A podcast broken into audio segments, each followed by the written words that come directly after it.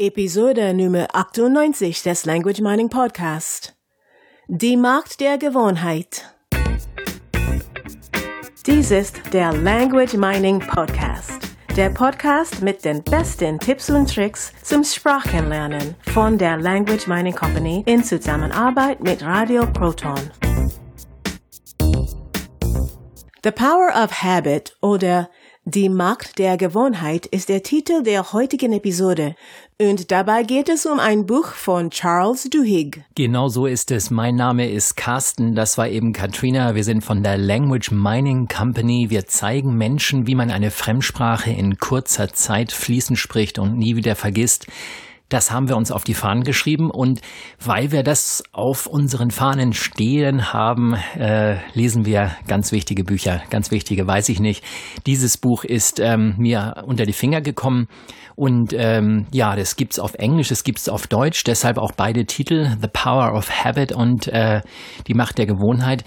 Wir kennen das äh, aus unserem Leben. Wir machen Dinge ja immer gerne. Mh, hm, ja, wir wiederholen Dinge gerne. Wir haben gerne Gewohnheiten. Ja, wiederholen das Zähneputzen oder wir gehen immer in dasselbe Restaurant oder wir kaufen immer dasselbe Produkt. Und damit noch nicht genug. Es geht sogar noch viel, viel weiter. Wir machen praktisch alles oder die meisten Dinge, die wir tun, auch die vielen Dinge, die wir glauben bewusst zu tun, die machen wir unbewusst und äh, das sind Gewohnheiten, die sich aufgebaut haben und äh, bei diesen Gewohnheiten ja, ich erzähle mal kurz die Geschichte zu dem Buch, oder? Das Buch startet mit einer Geschichte von jemandem, der durch eine Virus-Infection sein Gedächtnis verloren hat. Ja, es sind oft äh, tragische Geschichten, die dann zu ganz großen Entdeckungen führen. Und ähm, hier geht es eben um diesen, diesen Menschen, der, ja, der hat eine Virusinfektion gehabt, die ist ein bisschen spät erkannt worden. Das ist äh, dieser Virus, der hat ähm, sozusagen Gehirnzellen aufgefressen, in seinem Gehirn zerstört und so weiter diese, diesen Teil des Gehirns, den äh, dieser Virus zerstört hat, war dafür verantwortlich, dass ähm, oder hatte die Fähigkeit, oder das, das war praktisch der Teil des Gehirns, der, der dafür verantwortlich war, ähm, Informationen aufzunehmen und im Langzeitgedächtnis abzuspeichern. Das heißt, von dem Zeitpunkt an, also nach der ähm, Infektion und nach der, nachdem er dann wieder aus dem Krankenhaus entlassen war, da konnte er sich noch an alles erinnern, was vor dem äh, vor der Infektion war. Alles, was nach der Infektion war, wurde in seinem Kurzzeitgedächtnis abgespeichert. Das heißt, nach, nach wenigen Minuten hatte er das bereits vergessen. Ähm, er konnte sich noch an alles erinnern. Das heißt, das Erinnerungsvermögen war noch immer da. Nur eben neue Informationen konnte er nicht mehr aufnehmen, beziehungsweise er nahm sie auf, hat sie aber nicht abgespeichert. So, Komischerweise oder nicht komischerweise, sondern ähm, er ist äh, dann auch äh, danach zu seiner Schwester gezogen in eine andere Stadt und war damals damit in einer neuen Wohnung, die er praktisch äh, nicht kannte. Er hatte diese Wohnung vorher nie gesehen. Das war eben für ihn was ganz Neues. Das bedeutete, dass er aus einem Zimmer hinauslief, ins andere hinein und hatte dann vergessen, wo er vorher war. Wie konnte der, äh, wie konnte er denn wissen, dass er in ein anderes Zimmer gehen wollte? Nun, das Hinausgehen oder es Gehen in ein anderes Zimmer, das war natürlich die Neugier oder die Geräusche, die aus diesem Zimmer kamen oder jemand hat ihn einfach nur gerufen und so weiter. Ähm, oder er hat jemanden gerufen und die Antwort kam. Das heißt, es hat er auf, ähm, hat sich ja ganz normal verhalten wie ein ganz normaler Mensch. Nur eben, dass er alles, was er erlebt hat, sofort wieder vergessen hat.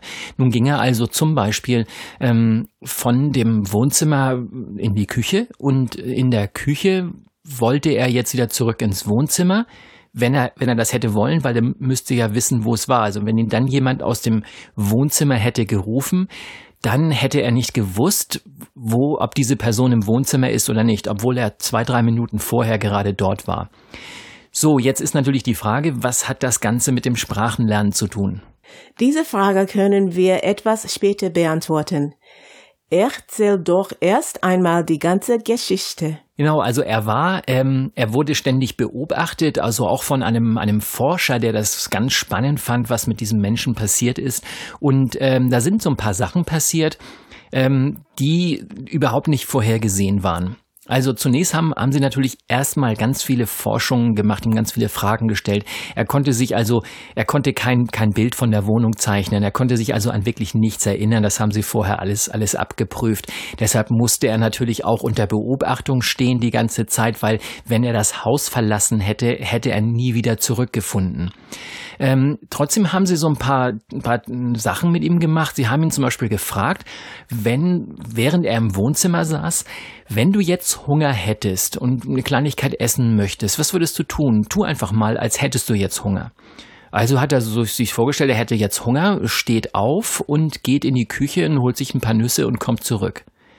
So, und jetzt haben die Forscher sich gefragt, wie kann das sein? Er weiß doch nicht, wo die Küche ist. Er ist tatsächlich nicht in der Lage, eine Zeichnung von der, von der Wohnung anzufertigen oder auch nur auf die Frage zu antworten, wo ist die Küche, links, rechts, hinten, vorne im Haus und so weiter. Er, er wusste es de facto nicht. Wie hat er es geschafft, in die Küche zu gehen und sich die Nüsse zu holen?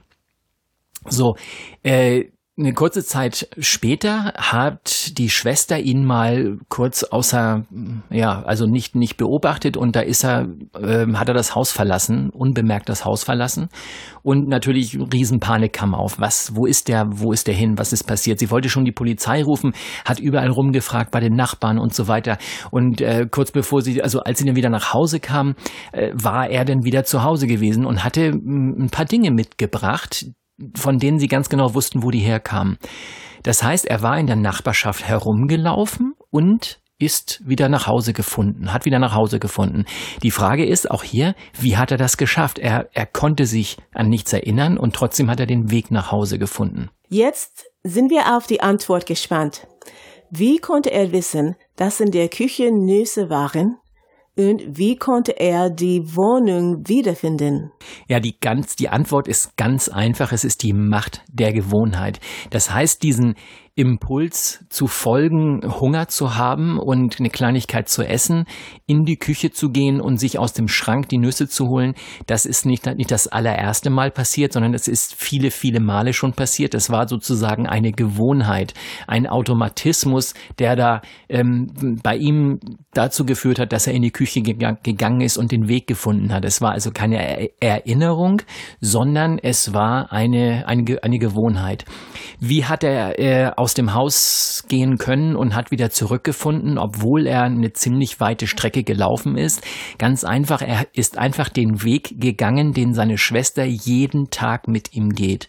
Das heißt, das ist ein Spaziergang, den haben sie ganz, ganz häufig gemacht und damit ist dieser, dieser Spaziergang für ihn äh, nichts gewesen, woran er sich hätte erinnern müssen, sondern es war eine Gewohnheit, die bereits in seinem Gehirn abgespeichert wurde. Wie speichern Erinnerungen und Gewohnheiten an unterschiedlichen Stellen im Gehirn? Und das ist, was eben diese Studie auch belegt, was diese Versuche belegen. Das ist tatsächlich so. Die, ähm, die Erinnerungen werden in einem anderen Teil abgespeichert als die Gewohnheiten. Gewohnheiten liegen ganz tief im Gehirn drin, also in einem dieser älteren Teile, die, die, die es auch ähm, bei, ähm, ja, bei Reptilien, Vögeln und, und, und sonstigen Säugetieren und so, bei, in den Gehirnen gibt's diese Dinge auch. Das heißt, wir unterscheiden uns bei den Gewohnheiten wirklich nicht von Mäusen oder Ratten oder Fischen oder Vögeln. Das ist alles dasselbe. Die haben alle diesen selben Mechanismus. Wenn ich eine Gewohnheit aufbauen möchte, was müsste ich dann tun? Ja, und die Antwort hierauf gibt diese Studie auch, also wird auch in einem, in einem Buch beschrieben äh, von dem Charles äh, Duhigg. Es ist äh, ganz einfach, es sind, es sind drei Dinge, die immer, die immer wieder passieren müssen. Und zwar ist das erste, das muss, es muss einen Trigger geben. Und es ist zum Beispiel dieser, dieser Trigger in diesen beiden Beispielen mit den, mit den Nüssen und mit dem Spaziergang. Der Trigger war jetzt zum Beispiel, ich habe Hunger. Da ist also ein Hungergefühl in meinem Bauch und das ist ein Trigger, der, der sagt jetzt, jetzt mach mal diese, nächste Gewohnheit. Jetzt starte diese Gewohnheit, die ich schon abgespeichert habe. Bei manchen Menschen ist es Traurigkeit und dann kommt der Trigger, ich esse jetzt Schokolade oder es ist was weiß ich und so weiter. Also all diese Gewohnheiten, die wir haben, die werden so aufgebaut. Vermutlich war das bei dem äh, Spaziergang die Wohnzimmertür, die er von innen gesehen hat. Und äh, dadurch, dass er die Tür gesehen hat, vielleicht war es auch noch Temperatur und so weiter. Vielleicht waren da noch ein paar andere Trigger. Und äh, dadurch ähm, ist automatisch diese ich gehe jetzt spazieren, äh, dieser, dieser Mechanismus in Gang getreten, also diese Gewohnheit hat eingesetzt und ist losgegangen. Es gibt drei Dinge. Was ist das dritte? Ja, das dritte ist ähm, ja genauso wichtig wie die anderen beiden. Und zwar ist das dritte die Belohnung. Es muss immer eine Belohnung erfolgen. Und diese Belohnung, das hat man auch in Studien herausgefunden, diese Belohnung ist ähm, wichtig, weil durch diese Belohnung prüft das Gehirn, ob es Sinn macht, diese ähm, Gewohnheit beizubehalten oder sie einfach zu löschen oder abzuschwächen. Das heißt, ähm, wenn ich äh, zum Beispiel äh, Hunger habe, dann äh, ist das der, der Trigger. Was gestartet wird, ist dieses in die Küche laufen, zum Schrank, Schrank öffnen, Nüsse holen. Das ist jetzt die Aktion. Und dass die Belohnung ist, das äh, Hungergefühl ist weg. Ich fühle mich danach wohler. Das wäre jetzt die Belohnung. Wenn ich in den Schrank greife und die Belohnung da ist jetzt, ich nehme, sagen wir mal, so ein paar Kartoffelchips oder irgendwas, von denen ich nicht satt werde, dann ist natürlich die Belohnung nicht da. Auch dieser Geschmack, es müssen natürlich Nüsse sein, es dürfen keine Kartoffelchips sein oder es müssen immer die Chips sein oder immer die Nüsse. Das heißt, das Gehirn prüft einfach ganz viele Sinne werden da aktiviert, alle Sinne, die wir haben, idealerweise. Und äh, die Überprüfung muss praktisch ein positives Ergebnis haben. Es muss also sagen, ja, jetzt fühle ich mich besser. Oder bei dem äh, Spaziergang war das vielleicht was, ja, ich hab, bin jetzt ausgeruht, habe frische Luft geschnappt und äh, kann mich jetzt gemütlich aufs Sofa setzen oder irgendwie sowas. Das ist dann die Belohnung dafür, dass dieser, ähm, dass ich diesen Spaziergang gemacht habe. Das sind ganz, ganz kleine Dinge. Und da ist noch was ganz Wichtiges, das Ding in der Mitte, also diese Aktion. Das muss nicht immer eine Aktion sein, das kann auch ein Gefühl sein. Es gibt also erst einen Trigger, dann gibt es ein Gefühl und eine Belohnung am Schluss. Kannst du dafür ein Beispiel bringen? Ja, wer verheiratet ist oder wer in einer längeren Beziehung ist, der kennt das ganz, ganz bestimmt. Ähm, die richtigen Knöpfe drücken bei dem anderen, man weiß ganz genau, wie das geht. Kinder wissen auch, wie das bei Erwachsenen geht.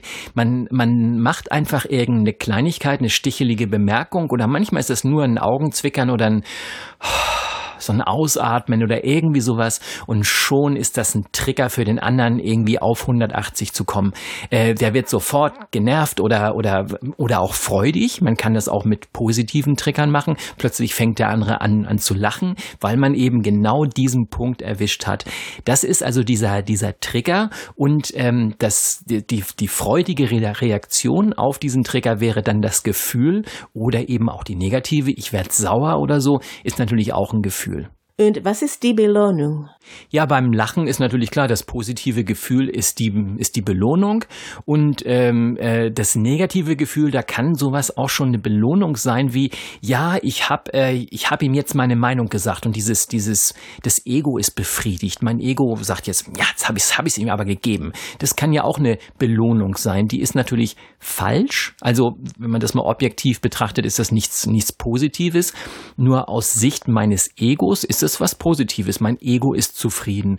Und auch hier wieder Belohnung natürlich in, in Anführungsstrichen. Wenn es nur drei Dinge sind, dann scheint es einfach zu sein, eine Gewohnheit aufzubauen. Ja und nein. Also die, die Struktur von, ähm, von Gewohnheiten ist total simpel.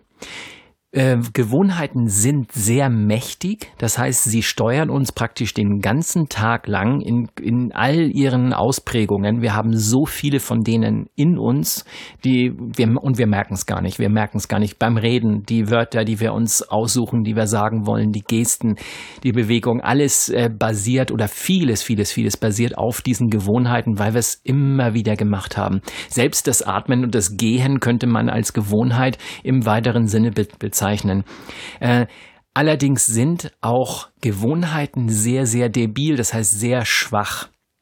Das bedeutet, äh, wenn ich einmal eine äh, Gewohnheit aufgebaut habe, dann müssen auch genau die richtigen Trigger ähm, ja abgefeuert werden, damit eben das Gefühl oder die Aktion in Kraft tritt. Wenn das nur ein bisschen anders ist, dann funktioniert das nicht. Das heißt, die, die fallen auch ganz schnell wieder zusammen, wenn ich es nicht regelmäßig mache. Wer Gewohnheiten hat, der weiß sicher, wovon wir sprechen. Wie kann man diese Gewohnheiten denn kaputt machen? Genau, du hast eben äh, das Thema Zähneputzen mh, hm, gebracht. Da ist zum Beispiel dieses äh, Frühstück und ich stehe auf und ich putze mir die Zähne, ist ein Automatismus, ist eine Gewohnheit. Wenn ich jetzt allerdings ähm, zum Beispiel zum Campen fahre oder in Urlaub fahre oder ich gehe wandern in den Bergen und campiere irgendwo auf dem Berg oder so, dann ist halt, äh, sind diese Trigger nicht mehr dieselben. Ich habe also nicht mehr meinen Frühstückstisch, sondern einen anderen. Es sprechen vielleicht andere Menschen mit mir, es sind andere Temperaturen da. Ich habe andere Dinge zu essen, anderer Geschmack, anderer Geruch. Ja, also alle, alle Sinne sind irgendwie verändert und dadurch funktioniert dieser Trigger nicht mehr. Ich habe das bei mir, wenn ich jetzt zum Beispiel unter der Woche eine relativ regelmäßige Woche habe, zumindest mit dem Aufstehen morgens, dann funktioniert das mit dem Zähneputzen schon ganz leicht. Und am Wochenende, Samstag, Sonntag, da ist jedenfalls bei uns, da sitzen wir gerne mal ein bisschen länger am Frühstückstisch. Und ich denke, das machen vielleicht viele andere auch. Und da ist es mit dem Zähneputzen halt immer so eine, so eine Sache. Das heißt, da kommen dann die Kinder und Papa, kannst du, mich hier, kannst du mir hier mal helfen? Kannst du diesmal und jenes mal? Und dann ähm, muss ich mich wirklich darauf besinnen, ey, ja, ey, Zähneputzen ist wichtig. Also muss ich noch tun, habe ich, hab ich vergessen. Das kann denn schon mal ein bisschen verschoben werden, das Ganze. Meist sind diese Gewohnheiten so tief drin, dass man das nie vergisst. Es geht dann schon irgendwo. Und natürlich baue ich mit der Zeit auch eine Samstag-Gewohnheit ähm, auf und äh, erinnere mich dann dennoch irgendwie dran. Nur diese, diese Trigger, die dürfen schon richtig gut funktionieren. Wir haben, wir haben jetzt sehr lange über Gewohnheiten gesprochen. Was hat denn das mit dem Fremdsprachenlernen zu tun? Ja, diese Erkenntnis kann man in vielen Sachen verwenden. Was ganz wichtig ist, dass man erstmal die, dass die Gewohnheit des Lernens aufbaut, dass ich mich einfach daran gewöhne, ähm, regelmäßig etwas zu tun, damit ich es nicht nach kurzer Zeit wieder, wieder vergesse, sondern einfach dieses Dranbleiben, diese Disziplin aufbauen über die Gewohnheit und dadurch das Ganze zum Automatismus mache. Wenn ich es also immer wieder mache, dann komme ich nicht raus. Genauso ist es mit dem auf Englisch denken, auf Spanisch, auf Französisch denken, in der Fremdsprache denken. Äh, wie kann ich mich daran erinnern? Weil ich natürlich gerne immer in mein altes Muster, in meine alte Gewohnheit zurückfalle, nämlich die Gewohnheit in Deutsch auf Deutsch oder in meiner Muttersprache zu denken. Da ähm, die richtigen Trigger zu setzen, dass ich immer wieder ähm, mein Gehirn in der Fremdsprache aktiviere. Und das, da, da sind praktisch die Möglichkeiten endlos. Ich kann wirklich über diese Art von Gewohnheiten sehr, sehr viel erreichen, weil es mich dann automatisch dazu bringt, die Sprache zu lernen, zu wiederholen und so weiter und so fort. In den Shownotes und in unserem Artikel zu dieser Episode auf unserer Website www.languagemining.de sind natürlich die Links zu dem Buch von Charles Duhigg, sowohl auf Englisch als auch auf Deutsch. Es geht dabei nicht nur um Fremdsprachen, sondern Gewohnheiten helfen auch beim Abnehmen und vielen anderen Dingen im Leben. Genau, Gewohnheiten universell einsetzbar sozusagen und damit verabschieden wir uns bis zur nächsten Woche. Tschüss. Ja, von mir auch. Bis dann. Tschüss. Das war der Language Mining Podcast. Der Podcast mit den besten Tipps und Tricks zum Sprachenlernen von der Language Mining Company in Zusammenarbeit mit Radio Proton. Weitere Informationen finden Sie unter www.languageminingcompany.com und www.radioproton.at.